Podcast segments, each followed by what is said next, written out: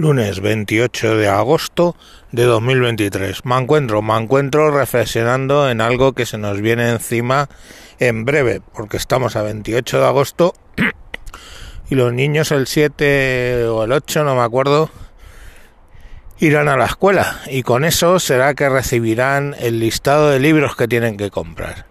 Y ahí pues ya nos encontramos con la problemática de todos los años que es el impresionante coste de unos libros que cuestan por encima de lo que es el libro en sí. El año pasado pagué por el libro de historia del arte del mayor en bachillerato 50 euros. Solo un libro, 50 euros.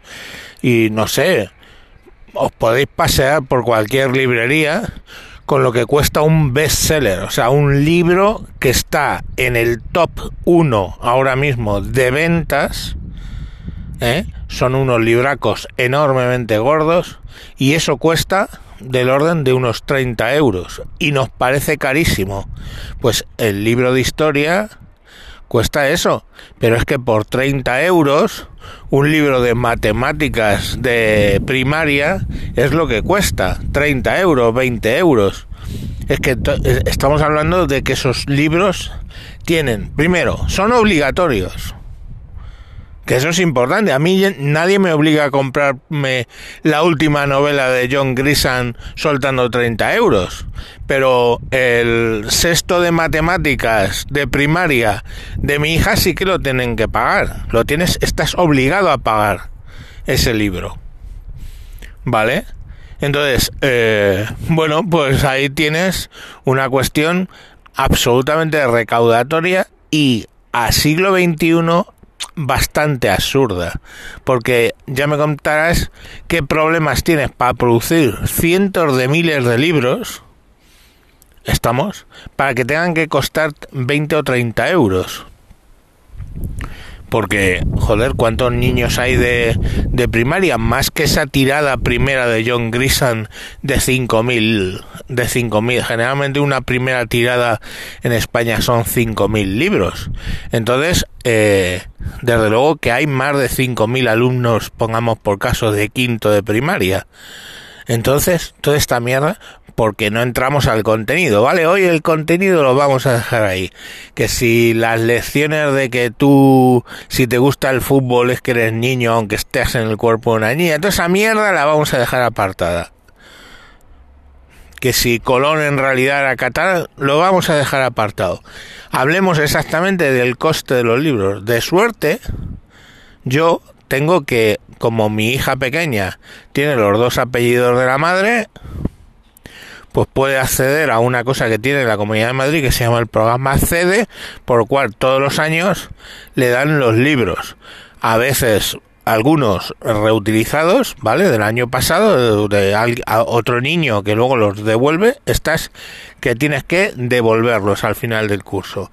Y te piden que por favor no escribas a bolígrafo. Entonces, bueno, pues este año algunos libros se han usado y otros eh, no eran usados. Pero eran nuevos, pero bueno, se los regalaban. Pero la cuestión al final es que con el mayor no hay regalo que valga y con el mayor ahí tienes que soltar a tocateja, ya os digo, pues solo el ejemplo de un libro, pero los otros fueron 30 o 40.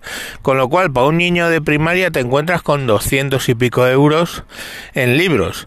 Y ojo, eh, que ya os he hablado alguna vez, yo creo, que cuando la niña era bien pequeña, que tendría tres años, eh, seis años, que casi no sabía leer, básicamente, en primero de primaria van con lo de la lectura, gastarte doscientos y pico euros en un niño de, en libros de primero de primaria que ni siquiera sabe leer. Entonces dices, pero bueno, eh, y de eso nadie se queja.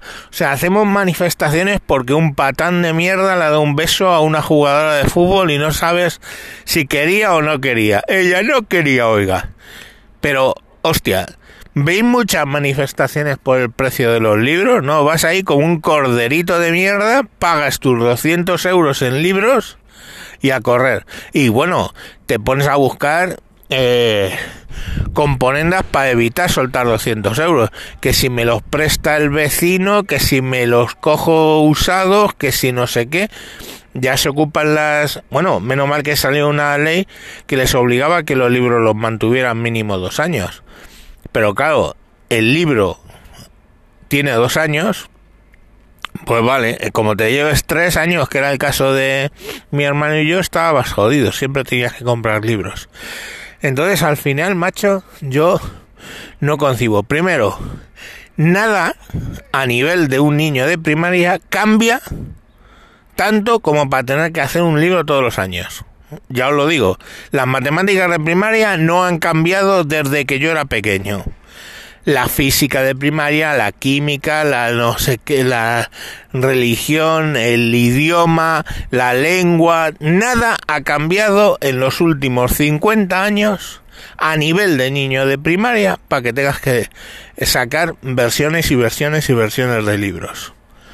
Coño, en América Latina es muy común utilizar un libro de álgebra que utilizan de toda la vida de Dios el álgebra de Baldur, que esa, mm, pues, eh, siempre es así. Y llevan...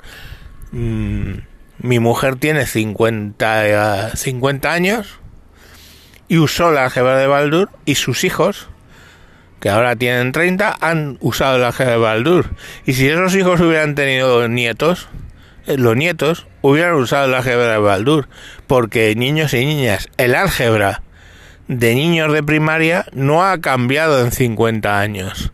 Entonces, ¿qué sentido tiene andar sacando edición tras edición, tras edición, tras edición? Podríamos decir en el libro de historia, pero si en realidad en historia se estudias historia contemporánea, que, mm, pues hombre, no sé. ¿Sabéis? Que no sé si se llega a estudiar a Felipe González, a Aznar, a Rajoy, a Zapatero en los libros de historia. Pero bueno, que oye, podría sacar una adenda. ¿Eh? Adenda del año 2000, un, un librito, pero el libro, pues podría ser siempre el mismo. Y luego es que, claro, hay 18 editoriales y te lo piden de Del SM, Anaya, su puta madre. Mmm pues debería haber, igual que los medicamentos, un genérico que es el que obligaría al Estado a comprar. Y después de ese genérico, publicado por el propio Estado, que bueno, vamos a idealizarlo, supongamos que lo hacen más barato, que en realidad no, pero bueno, pues lo tendrías, lo tendrías ahí. Y luego, pues oye, en las escuelas privadas que quieres pagar a Naya, SM o su puta madre, pues bien, pagas y punto. Pero ¿cuál es el problema? Que hay un lobby ahí de puta madre de las editoriales de libros, que en su día, ¿eh? que en su día fueron católicas casi todas. SM sin ir más lejos, sociedad marista, ¿no? Pero la cuestión al final es que ese lobby se ha permitido, sigue en activo, tú como un cretino pagando 200 pavos por los libros de tus hijos, insisto y repito, aquí nadie se queja. O ayer alguien paseando el perro con una borrachera que te caga, yo creo que no distinguía ni al perro el hijo puta, me dijo una verdad como un camión in, vino veritas, ¿no? Decían los romanos. La verdad del borracho.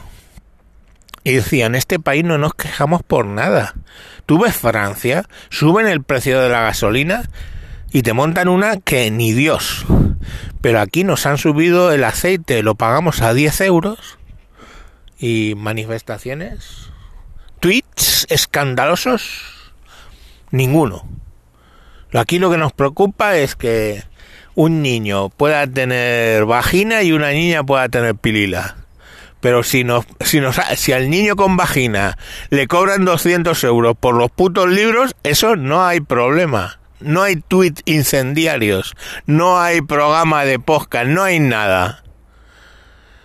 Si el aceite lo pagamos a 10 euros, el, el productor número uno mundial de aceite, de oliva lo pagamos a 10 euros el litro, no hay problema, ningún problema.